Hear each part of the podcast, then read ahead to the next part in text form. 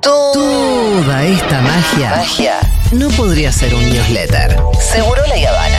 De 10 a 13. Seguro la Habana. Futurock.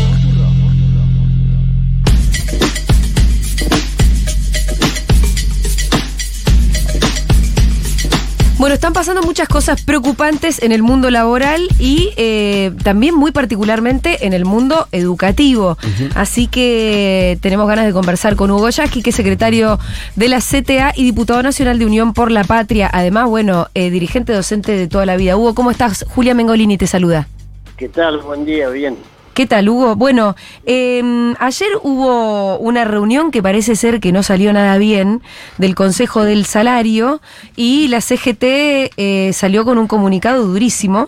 Hoy a la mañana, más temprano, salió Pablo Moyano en esta radio y dijo, bueno, que el gobierno había hecho todo un esfuerzo para que se frustrara la reunión.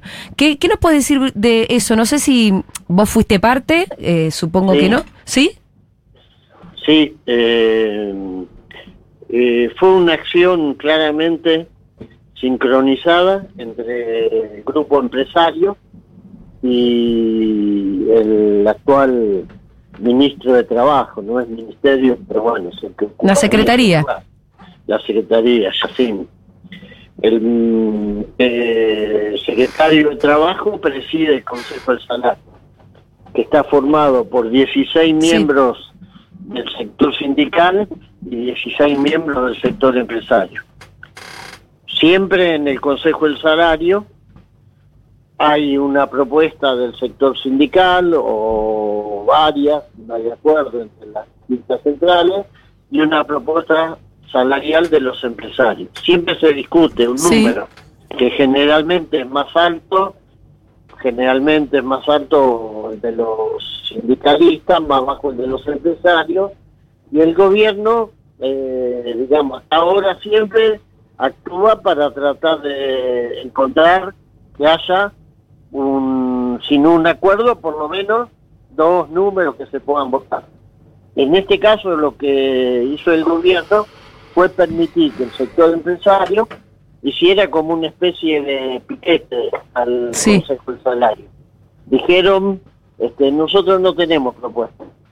Eh, si ustedes aceptan que el aumento sea a partir de marzo, entonces decimos un número. Esto implicaba comerse el 20% de inflación de diciembre, la inflación de febrero, la de enero, en el medio, era un 74% de pérdida que no se podía discutir directamente. Eh, entonces nosotros dijimos no, vamos a discutir una propuesta salarial Sí.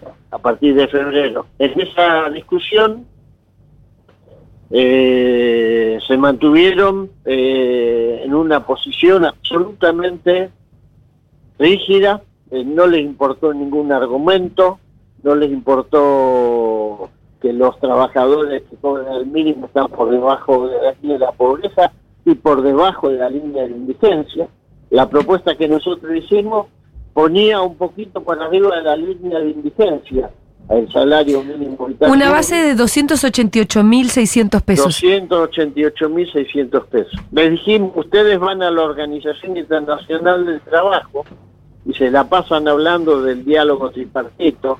Después Sí. vienen acá y hablan de la necesidad de generar consenso y toda la monserga. Y ahora eh, que se sienten fuertes, vienen directamente a imponer eh, una política de hambre, porque hoy no discutir el aumento del salario mínimo vital y móvil es también no discutir el aumento de los planes sociales. Eh, que, Hugo, bueno, hicieron eso. Hugo, vos subrayo esto porque arrancaste diciéndome que para vos, entonces, el gobierno buscó que se frustrara esto, poniéndose del lado de Sí, la propuesta claro. empresarial que estaba muy por debajo de las expectativas Sí, y por debajo de la línea de la pobreza. Porque el Ministerio de Trabajo no es una escribanía. ¿Entendés? No es que van los empresarios, los trabajadores, el Ministerio de Trabajo toma nota, qué es lo que hicieron hacer. Se cruzan de brazos a ver cómo se frustra la posibilidad de que haya un aumento. El Ministerio de Trabajo tiene que accionar.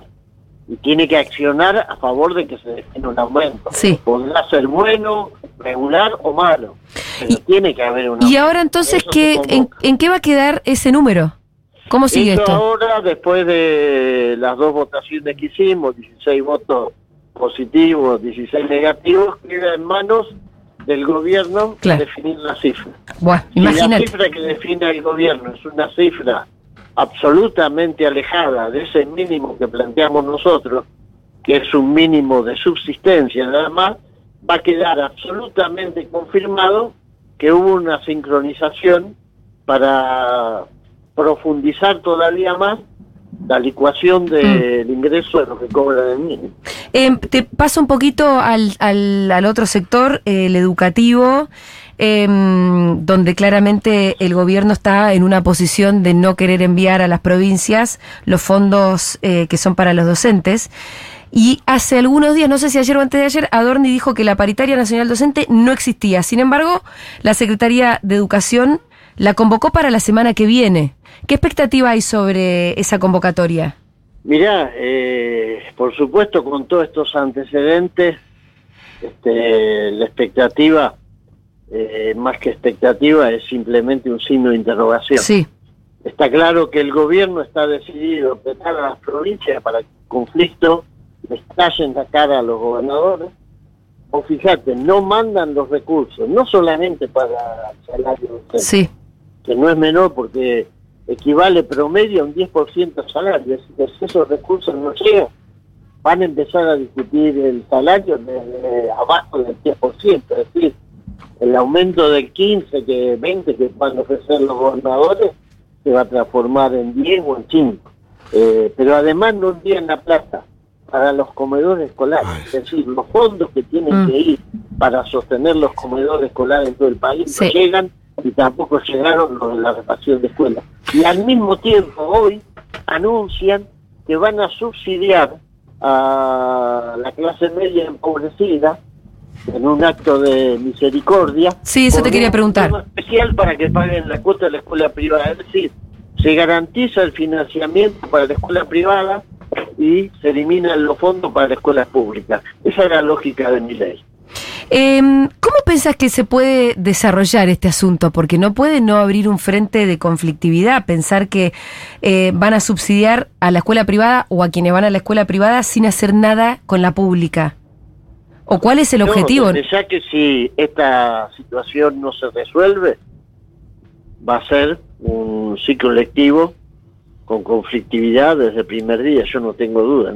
No, no creo que los docentes tengan algún motivo para ponerse de rodillas ante la arbitrariedad de este, Sí. mi ley y de quienes nos rodean, este, porque bueno, está claro que quieren este, que la escuela pública eh, subsista librada este, a la mano de Dios. Todos sabemos, vos estuviste en la Carpa Blanca, sabés las luchas históricas que hubo para lograr que por fin hubiera un financiamiento educativo para que las provincias pudieran sostener la educación pública en un momento en el que todo se venía abajo y ahora resulta ser que de buena primera todas esas leyes este gobierno las incumple. Así que espero que la decisión de convocar a la paritaria Mm. no sea simplemente una puesta en escena para sacarse una foto y decir, bien, convocamos. Espero que convoquen y que vayan con una propuesta que signifique esos fondos. Me imagino que sentís que peligra el comienzo de las clases, que por otra parte falta muy poco. Sí, claro. ¿En todos los Siento- distritos? Siento que peligran muchas cosas, este, y entre esas el inicio de las clases. Eh, ¿En todos los distritos o hay alguno que pensás que puede andar mejor? No, no, porque esto es un tema nacional. Mm, Esto va a impactar a todos. Es la decisión de mi ley de caotizar la vida sí, de los argentinos en las provincias, porque cuando dice, con esto castigo a los gobernadores, con esto les cobro lo que me hicieron en el Congreso de la Nación, en la Cámara de Diputados, es mentira.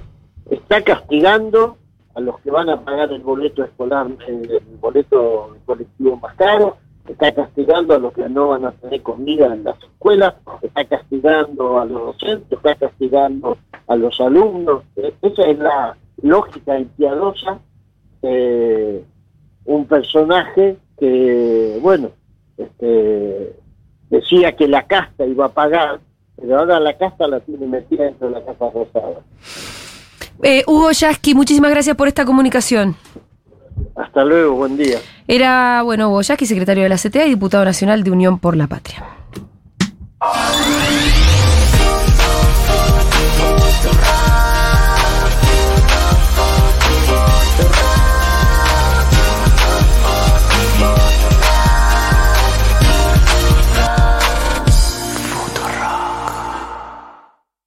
En la Defensoría del Pueblo de la Ciudad Autónoma de Buenos Aires trabajamos cada día para estar más cerca tuyo.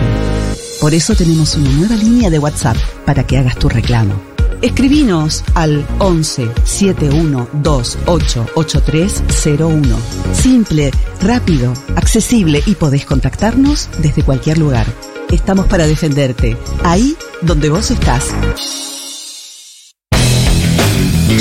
Es el momento de presentar al más grande, al único, al inigualable, el señor de las aguas.